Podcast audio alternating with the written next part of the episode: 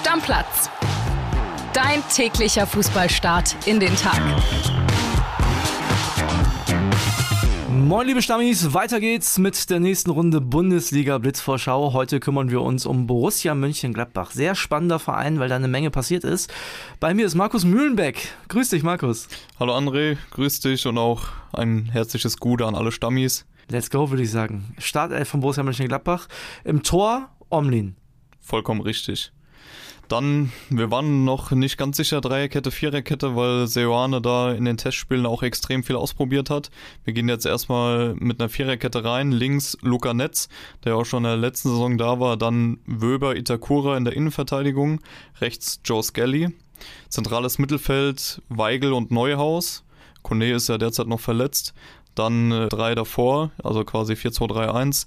Linke Seite gehen wir mit Robin Hack zentral mit Alassane Player und rechts mit Franck Honorat und vorne die tschechischen Sturmkante Tomasz Schwanschara. Okay, lass uns direkt zu den drei wichtigsten Spielern kommen. Ich vermute, der neue Kapitän ist mit dabei.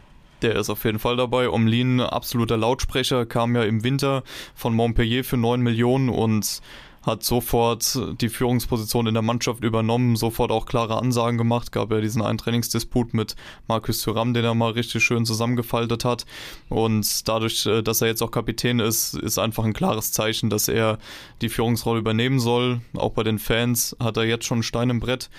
Nächster wichtiger Spieler ist Schwanschara, Sturmkante, soll Tyram ersetzen und hat jetzt auch schon in den Testspielen gezeigt, dass er weiß, wo das Tor steht. Er ist schnell, kann köpfen, hat sogar ein Freischusstor gemacht. Also an dem werden die Gladbacher, glaube ich, noch sehr viel Freude haben. Und noch Julian Weigel ist ja zum Vizekapitän aufgestiegen, war ja auch schon in der vergangenen Saison da. Gladbach hat ihn ja jetzt erst fest verpflichtet für knapp 7 Millionen Euro. Und er ist halt einfach wichtiger Teil der zentralen Achse als Bindeglied zwischen der Abwehr und dem Angriff. Wer könnte denn die größte positive Überraschung werden?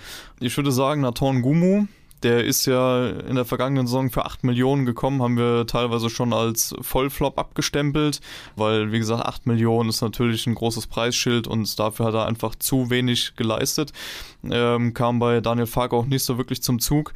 Jetzt auch in der Vorbereitung absoluter Gewinner, hat sein Tempo richtig einsetzen können, hat vier Tore geschossen und eine Vorlage gegeben und ich denke, der kann wirklich auch auf der rechten Außenbahn Frank Honorar da richtig Druck machen und mit dem Gumu hast du dann auch auch wirklich ein Spieler, den du von der Bank bringen kannst, der Tempo reinbringt und ich glaube, der könnte echt durchstarten. Dann lass uns in die andere Richtung gehen. Wer könnte denn die größte negative Überraschung sein? Werden viele Gladbach-Fans nicht gerne hören, aber ich gehe mit Manu Kone. Äh, erstens ist er ja gerade noch da, sollte ja für viel Geld verkauft werden, zwischen 30 und äh, nach der EM sogar 40 Millionen standen im Raum. Allerdings jetzt derzeit verletzt, auch in der vergangenen Saison häufiger verletzt und da auch nicht wirklich performt. Am Ende stand nur ein Tor zu Buche, viele Ballverluste, die zur Gegentoren geführt haben. Und dadurch, dass er jetzt gerade verletzt ist, ist natürlich problematisch für die Vereine, die ihn kaufen wollen, weil es ist noch nicht sicher, wann er zurückkehrt. Dementsprechend könnte er Gladbach noch auf der Tasche erstmal liegen bleiben und mit Weigel und Neuhaus im zentralen Mittelfeld sind die beiden Vizekapitäne vor ihm. Also im schlimmsten Fall droht ihm halt sowieso dann erst auch mal die Bank, selbst wenn er wieder fit ist. Was willst du sagen? Best Case für Borussia Mönchengladbach in dieser Saison? Letzte Saison habe ich gesagt, am Ende werden sie auf Platz 7 oder 6 landen. Ich würde sagen, das ist tatsächlich auch der Best Case, weil der Umbruch ist bis jetzt wirklich gut gelaufen. Die Testspiele waren gut. Es ist eine gewisse Euphorie nicht nur in der Mannschaft, im Verein, sondern auch rundherum. Also das Umfeld ist absolut begeistert vom neuen Trainer Gerardo Seoane der ein absoluter Fußballfachmann ist. Man sieht jetzt auch, Gladbach spielt sehr, sehr flexibel in den Testspielen, mal Viererkette, mal Dreierkette, wechseln innerhalb des Spiels auch die Systeme und sind da auf jeden Fall weniger ausrechenbar als noch unter Daniel Farke. Und ich glaube, wenn alles zusammenpasst, wenn Schwanschara fit bleibt und er sich auch als die Sturmgranate entpuppt, dann würde ich sagen, ist auf jeden Fall Platz 7 das Maximum, was rauszuholen ist. Aber wie gesagt, mit dem großen Umbruch und den vielen jungen Spielern ist der Verein schon ein großes Risiko gegangen. Genau, und dann kommen wir zum Worst Case. Wie kann der aussehen? Ja, Abstieg glaube ich tatsächlich nicht dran. Das wäre ein bisschen too much, einfach weil auch eine gewisse Qualität in dem Kader ja vorhanden ist. Auch jetzt äh, letzter Neuzugang Maximilian Wöber, auch ein absoluter Top-Transfer, Leihgabe von Leeds United. Und Ich denke, der Worst Case ist wirklich Platz 15, weil der Kader ist natürlich auf Kante genäht, sehr, sehr klein, gehen auf den Außenverteidigerpositionen mit sehr jungen Spielern rein. Links Luca Netz und äh, Lukas Ulrich, rechts Joe Skelly und Simon Walde, dadurch, dass ja Stefan Leiner Krebs hat und ansonsten auch sehr, sehr viele junge Spieler geholt, die jetzt noch nicht sich in der Bundesliga bewiesen haben. Robin Hack zum Beispiel, Grant Leon Ranos. Ähm, auch Fabio Chiarodia äh, hat sich noch nicht so bewiesen bei Werder Bremen und da ist halt einfach das Risiko da, dass man dann gegen den Abstieg spielt, aber ich glaube, zum Abstieg wird es einfach nicht kommen, weil dafür die Qualität im Kader dann auch einfach zu groß ist. Was ist die Wahrheit, die die Bosse momentan noch nicht hören wollen? Geht wieder um Manu Kone, dass er zum Ladenhüter werden könnte. Eben, wie ich schon angesprochen hatte, der ist verletzt noch. Die Clubs werden sicherlich nicht Schlange stehen und hier 30, 35, 40 Millionen für ihn jetzt bieten, weil es natürlich auch ein gewisses Risiko, wenn er jetzt noch nicht fit ist, wird er auch nicht den Medizincheck bestehen. Und da hängt natürlich auch viel dahinter. Und mit Weigel und Neuhaus hat er natürlich eine große Konkurrenz auf der Doppel-6, nicht zu vergessen, Chris Kramer.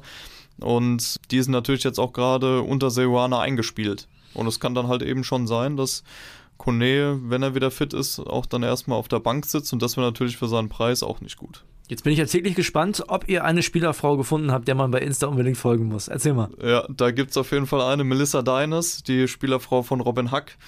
Wir haben auch schon getitelt die Beckhams Deutschlands. Hat 635.000 Follower auf Instagram und ist Influencerin. Wahrscheinlich mehr als Robin Hack.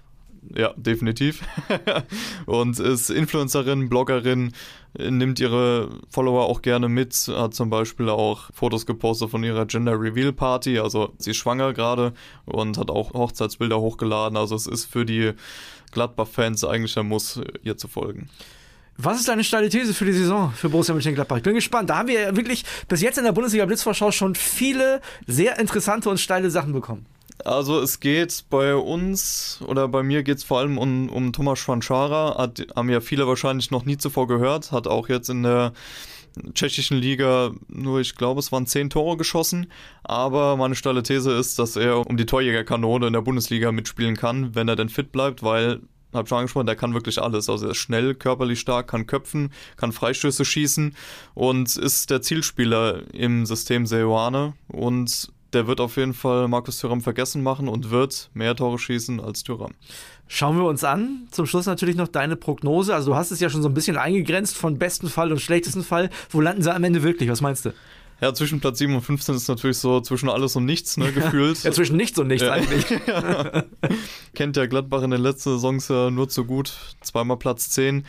Ich denke, jetzt werden sie sich verbessern, auch weil Sewan ein absoluter Fachmann ist, Top-Trainer und man jetzt auch schon in den Testspielen sehr, sehr viele gute Ansätze gesehen hat. Und ich glaube, sie werden am Ende auf Platz 9 landen. Auf Platz 9. Okay, das wäre ja die goldene Mitte und ich glaube, nach so einem riesigen Umbruchjahr wäre das für Gladbach auch akzeptabel. Also würden sie einen Haken hintermachen. Das wäre ein riesiger Erfolg für Gladbach auf jeden Fall.